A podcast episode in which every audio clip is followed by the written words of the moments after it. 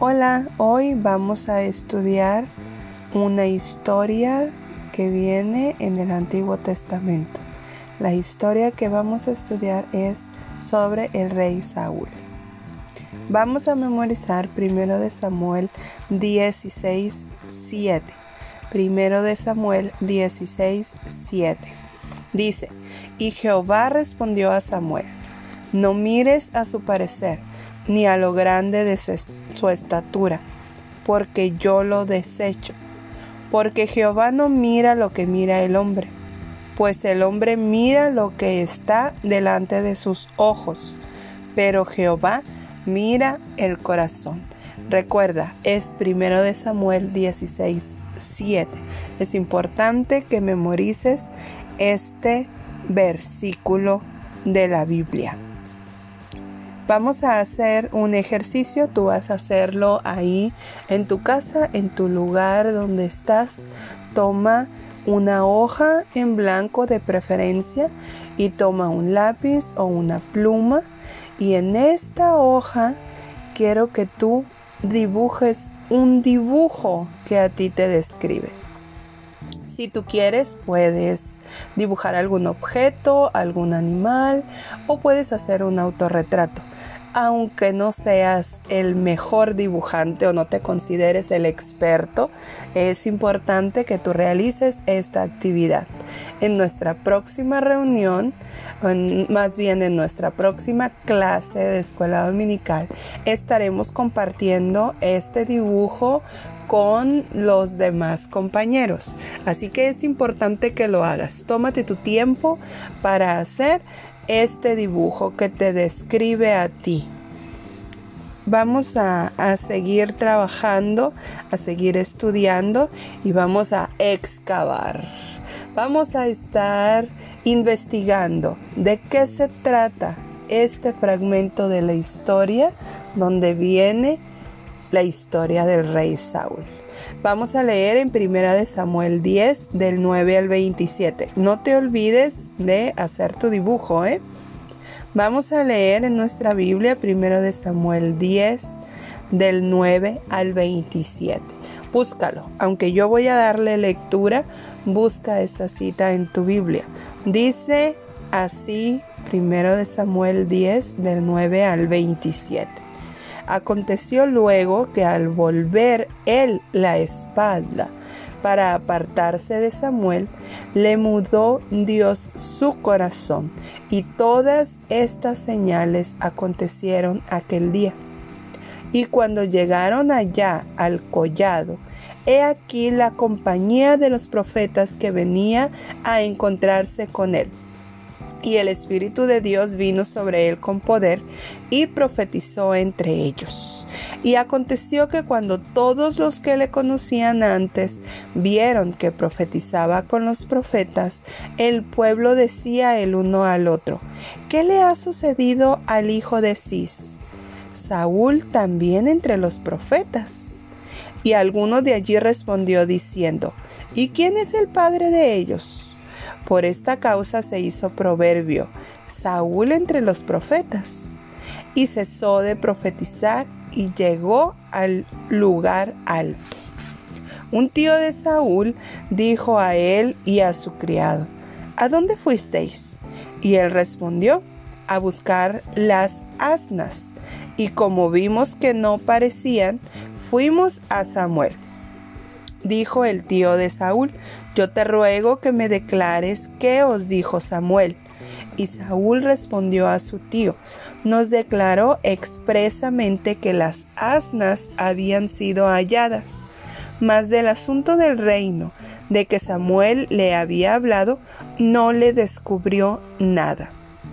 Después Samuel convocó al pueblo delante de Jehová en Mizpa y dijo a los hijos de Israel, Así ha dicho Jehová el Dios de Israel, yo saqué a Israel de Egipto, y os libré de mano de los egipcios, y de mano de todos los reinos que os afligieron. Pero vosotros habéis desechado hoy a vuestro Dios, que os guarda de todas vuestras aflicciones y angustias, y habéis dicho, no, sino pon rey sobre nosotros. Ahora pues, presentaos delante de Jehová por vuestras tribus y por vuestros millares. Y haciendo Samuel que se acercasen todas las tribus de Israel, fue tomada la tribu de Benjamín e hizo llegar la tribu de Benjamín por sus familias, y fue tomada la familia de Matri, y de ella fue tomado Saúl, hijo de Cis, y le buscaron, pero no fue hallado. Preguntaron pues otra vez a Jehová si aún no había venido allí aquel varón. Y respondió Jehová, He aquí que él está escondido entre el bagaje. Entonces corrieron y lo trajeron de allí. Y puesto en medio del pueblo, desde los hombros arriba, era más alto que todo el pueblo. Y Samuel dijo a todo el pueblo, ¿habéis visto al que ha elegido Jehová, que no hay semejante a él en todo el pueblo? Entonces el pueblo clamó con alegría diciendo, ¡Viva el rey! Samuel recitó luego al pueblo las leyes del reino y las escribió en un libro, el cual guardó delante de Jehová. Y envió Samuel a todo el pueblo, cada uno a su casa. Saúl también se fue a su casa en Gabaa, y fueron con él los hombres de guerra cuyos corazones Dios había tocado. Pero algunos perversos dijeron, ¿cómo nos ha de salvar este? Y le tuvieron en poco y no le trajeron presente, mas él disimuló. Dios bendiga su palabra. En este momento estaremos preguntándonos y contestándonos cada quien algunas preguntas. Vamos a estar preguntando algunas cuestiones que tienen que ver con estos versículos que hemos estado leyendo. Por ejemplo, ¿qué mira la gente que es diferente en Saúl? ¿Recuerdan? Recuerdan que la gente empezó a ver algunos eh, comportamientos que Saúl estaba teniendo y que ellos decían,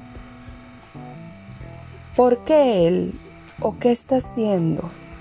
recuerdan, está hablando de que Saúl empezó a profetizar. No lo hacía esto cualquiera. No lo hacía tenía que venir el Espíritu Santo ahí a, la persona y normalmente estaba, ah, tú eres profeta, tú puedes hacerlo, este no es profeta de Dios, este no lo puede hacer. Y Saúl va y se junta con ellos, con los profetas, pero no solo se junta, no solo está ahí, empieza a profetizar. Chequen el versículo número 16. Ahí está hablando de cuando se encuentra con su tío. Y su tío le pregunta qué están haciendo, qué han hecho. Él le dice, fuimos a buscar a Samuel, pero no le dijo a qué fue. ¿Qué fue lo que pasó? Bueno, más bien le dijo, no encontramos las asnas, entonces fuimos con Samuel. Pero no le dijo qué fue lo que pasó. ¿Qué es lo que estaba haciendo el pueblo de Israel y que le había hecho a Dios según Samuel? Samuel estaba indignado porque el pueblo de Dios estaba pidiendo un rey. Antes no había reyes. Saúl fue el primer rey que tuvo el pueblo de Israel. Antes solo eran los jueces y estaban los profetas como de autoridad este política eh, y espiritual estaban los, los sacerdotes, los profetas, los profetas más bien. Pero no había rey. Entonces piden un rey. Y Samuel dice que se empezaron a envanecer, o sea, empezaron a decir, no, queremos a alguien que nos gobierne, casi casi como Dios no es suficiente. Ahora, vamos a ver esta parte de Saúl. ¿De dónde sacan a Saúl cuando lo van a presentar? Dice la Biblia que del bagaje, de allá escondido donde nadie lo pudiera ver, van y lo sacan. ¿Por qué creen ustedes que van y lo sacan de allá? Estaba escondido.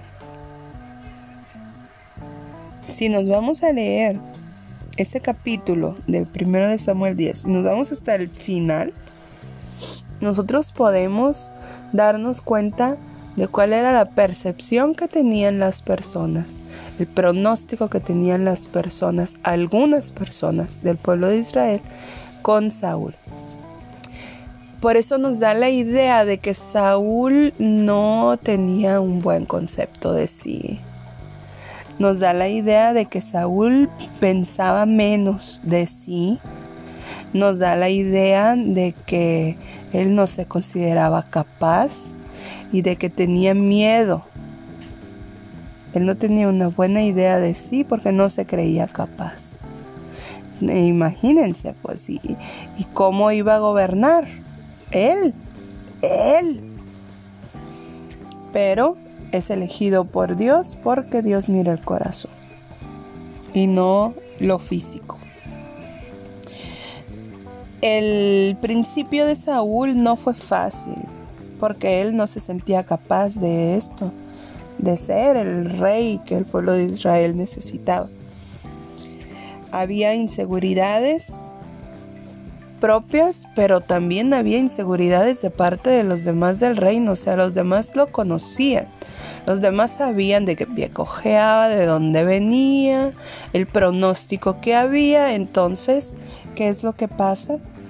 Pues ellos no tienen un buen pronóstico. Conocían sus inseguridades. Pero también hay la otra parte del pueblo de Israel que dicen que sí puede y que lo apoyan. Habla de estos hombres fuertes y dicen que van y lo apoyan porque su presencia física prevalecía, era demandante. Él era alto. Físicamente tenía lo que se necesitaba para un rey. Pero había otros también que lo menospreciaban porque lo conocían y sabían cómo era. Sin embargo, pasa algo con Saúl. Llega a crecer algo en Saúl y es la arrogancia. Su actitud cambió mientras estuvo reinando y continuó al escuchar la alabanza de la gente y estar escuchando la alabanza de la gente lo guió a una arrogancia creciente. Con más razón era arrogante. ¿Qué pasa aquí? Si lo aplicamos a nuestra vida, nosotros podemos tener un concepto propio que es menos. Podemos menospreciarnos Acuérdense de lo que le dice Pablo a Timoteo, que creo que lo estuvimos viendo en, en, la, en la reunión pasada, que dice, nadie te menosprecie. Había gente que menospreciaba a Saúl, pero también él se menospreciaba a sí mismo. Ahora tú, ¿cómo te está percibiendo la gente? ¿Como alguien que es capaz? ¿Y cómo te estás percibiendo tú? Tus inseguridades las puede ver la gente. Puede ser que no, pero ¿cómo estás tú? Debemos de cuidar también, chicos, que nosotros no vayamos a crecer en arrogancia. Autosuficientes no somos, nunca lo seremos. Realmente independientes jamás lo seremos. ¿Por qué? Porque siempre estaremos dependiendo de Dios. Siempre. Eso nos tiene que quedar muy claro. Entonces, ¿qué se necesita?